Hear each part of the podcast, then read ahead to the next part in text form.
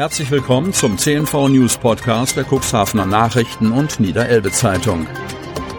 In einer täglichen Zusammenfassung erhalten Sie von Montag bis Samstag die wichtigsten Nachrichten in einem kompakten Format von sechs bis acht Minuten Länge. Am Mikrofon Dieter Büge.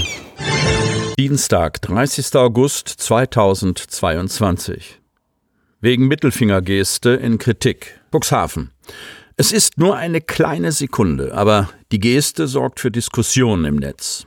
Auf einem Video ist zu sehen, wie der SPD-Fraktionsvorsitzende Gunnar Wegener den ihn filmenden Querdenkern aus Cuxhaven den Mittelfinger zeigt. In den sozialen Medien wird jetzt diskutiert, ob das ein angemessenes Verhalten ist. Am Freitag hatte die SPD zum Wahlkampfauftakt für die Landtagswahlen in die Kugelbarke-Halle eingeladen. Prominentester Redner war der Bundeskanzler Olaf Scholz. Auch Niedersachsens Ministerpräsident Stefan Weil, SPD, war nach Cuxhaven gekommen. Bürger konnten sich für die Veranstaltung anmelden, um in den Saal gelassen zu werden. Allerdings war der Andrang offenbar so groß, dass mehrere Menschen trotz Anmeldung keinen Zutritt mehr erhalten haben. Die SPD erklärt im Nachhinein, dass etwa 15 angemeldete Besucher wegen Überfüllung des Saales nicht mehr eingelassen werden konnten. Die Gruppe der Querdenker und Corona-Leugner aus Cuxhaven wollte ebenfalls Einlass in den Saal erhalten. Beim Messenger-Dienst Telegram ist in Screenshots ihrer E-Mails zu lesen, dass sie sich offenbar für die Veranstaltung angemeldet hatten, der Zutritt wurde ihnen jedoch verwehrt.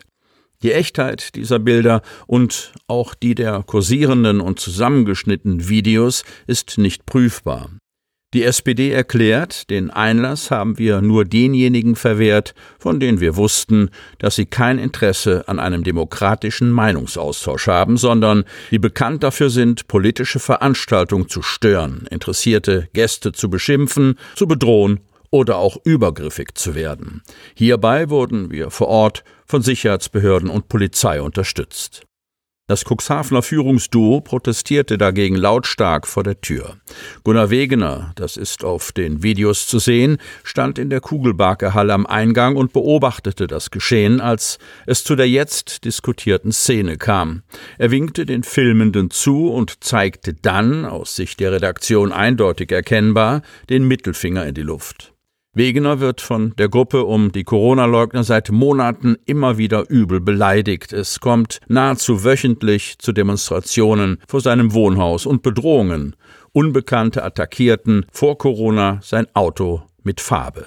Es gab Auseinandersetzungen vor Gericht, bei denen einer der Querdenker unter anderem wegen Zeigen des Mittelfingers, das als Beleidigung gilt, verurteilt wurde. Inhaltlich äußert sich Wegener zu dem Mittelfinger nicht.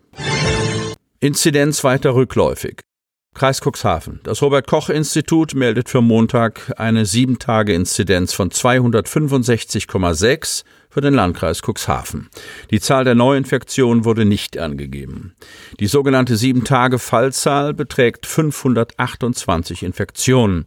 Insgesamt wurden bislang 71.472 Infektionen im Landkreis Cuxhaven gezählt. Stadtrat verschreibt den Planungen für das Bürgerhaus eine Denkpause. Hemmoor. Der Traum vom Bürgerhaus in Hemmoor ist zwar noch nicht ganz ausgeträumt, aber das jähe Erwachen in der harten Wirklichkeit hat zumindest dafür gesorgt, dass die süßen Träume nicht zum bösen Albtraum werden.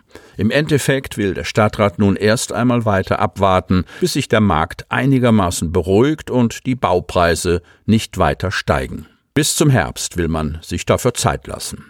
Ob dann das Bürgerhaus bezahlbar sein wird, ist alles andere als gewiss. Doch eine Pleite wie nach der ersten Ausschreibung 2021, als man bei Kosten von 12 Millionen Euro landete, weit jenseits der Planung, will die Stadt nicht noch einmal erleben. Das war eine bittere Enttäuschung, sagte Stadtdirektor Jan Tiedemann. In der Folge beschloss der Rat dann eine von der Verwaltung vorgeschlagene abgespeckte Version des Bürgerhauses. Doch auch das war am Ende ein Fehlschlag. Schon die Planungskosten eines externen Büros kletterten von zunächst 147.000 auf 420.000 Euro. Die Marktlage bei den Baufirmen sieht nicht günstiger aus. Entweder haben wir Angebote von 40 Prozent über den kalkulierten Kosten erhalten oder gar keine Angebote so Tiedemann. Das Risiko, es besteht die große Gefahr, dass bei einer Ausschreibung im Herbst wieder über 10 Millionen Euro kommen, trotz der Reduzierung des Bauumfangs, warnte der Stadtdirektor. Seine Empfehlung, zunächst mit den Planungen aussetzen, bis akzeptable Angebote eingehen und den Markt beobachten, bis halbwegs wieder Normalität einkehrt.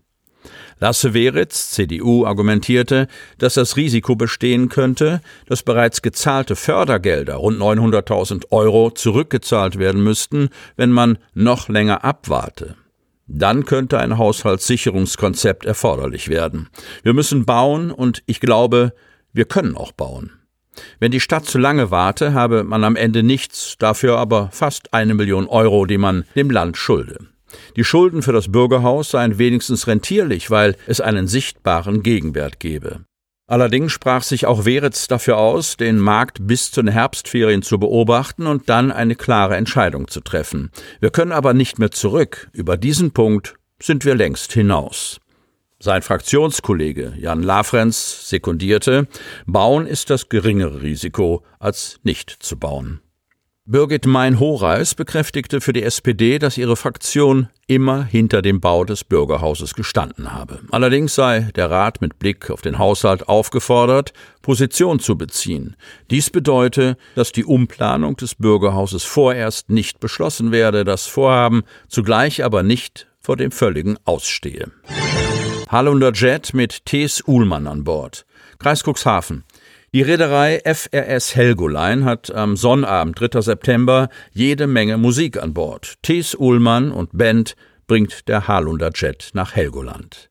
Der aus Hemmoor stammende Künstler freut sich auf das besondere Konzert vor den Toren seiner Heimat. Das Konzert auf Helgoland ist für T.S. Uhlmann eine Herzenssache. In Hemmoor bei Cuxhaven aufgewachsen, ist das Gastspiel auf dem Roten Felsen quasi ein Heimspiel. Bei dem Konzert spielt T.S. Ullmann neben altbekannten Liedern auch jene aus seinem aktuellen Album Junkies und Scientologen. Sie hörten den Podcast der CNV Medien. Redaktionsleitung Ulrich Rode und Christoph Käfer. Produktion Win Marketing, Agentur für Text- und Audioproduktion.